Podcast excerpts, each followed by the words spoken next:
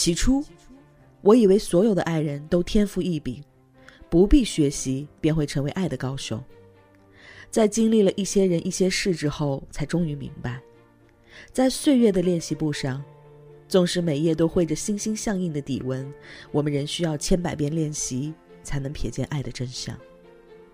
爱，是每个人都具有的天然属性，而爱的能力，却的确需要后天的学习和练习。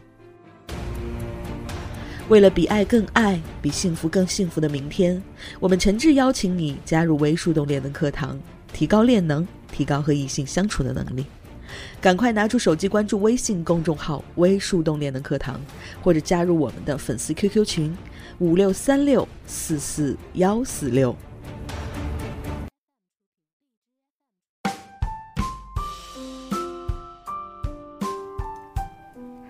嗨，亲爱的。欢迎收听微树洞情感答疑，我是微树洞的小助手夏青，很高兴能彼此陪伴，只为更多人听到有价值的爱情观点，提高和异性相处的能力，付出有尊严的感情。如果你也有情感困惑，请立刻关注我们的公众号“微树洞恋能课堂”，选择免费咨询即可。有同学问夏涵老师：“我是一枚大龄剩女。”即将三十二岁，却从没正式谈过恋爱，工作环境女多男少，这几年身边也没什么人给介绍对象，心里很焦虑。前几天同学介绍他亲戚给我，对方也是高校老师，比我大五岁，未婚，收入和我差不多，其他条件一般吧。我的问题是，对方除了约我的时候会联系，平时连个基本的微信问候都没有。约会的花费虽然是对方付，不过去的都是一些家常小馆，花费并不大。有次我正和另一个朋友吃饭，他过来找我玩，说自己吃过了，然后默默地把单买了。当时我还挺感动的。还有我过生日，也是他请我们几个女生吃饭 K 歌，花了一千多块钱，但是没有生日礼物。老师，你说的要让对方成为投资型，我以为他想认真追求我了，结果生日之后，平时还是不怎么联系。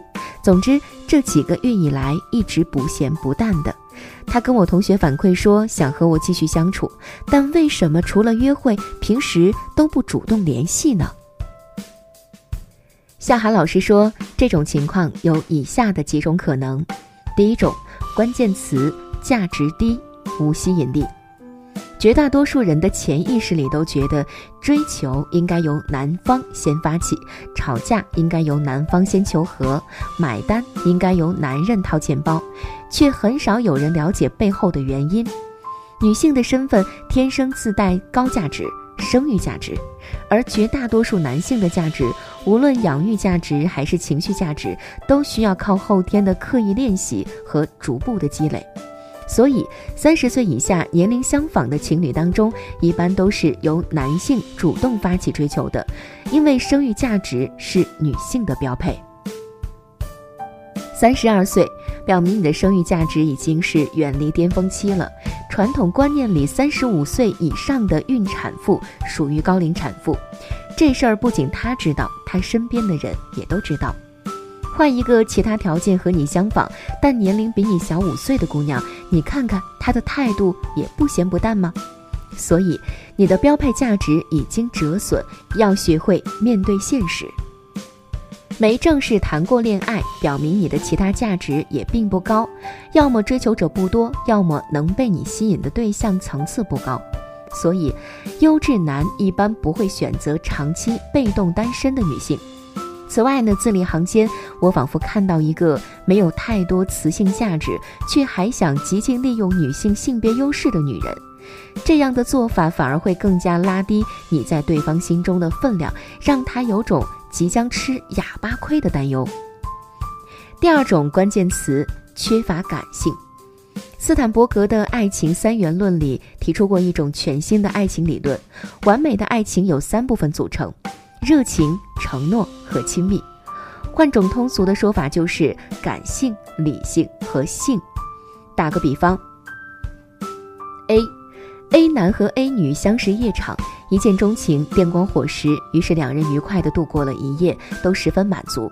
结果第二天醒来，男人摸着无名指想，这事儿啊，绝不能让我媳妇儿知道了。然后联系方式都没留，就草草离开了。请问他们之间是爱情吗？这是感性加性。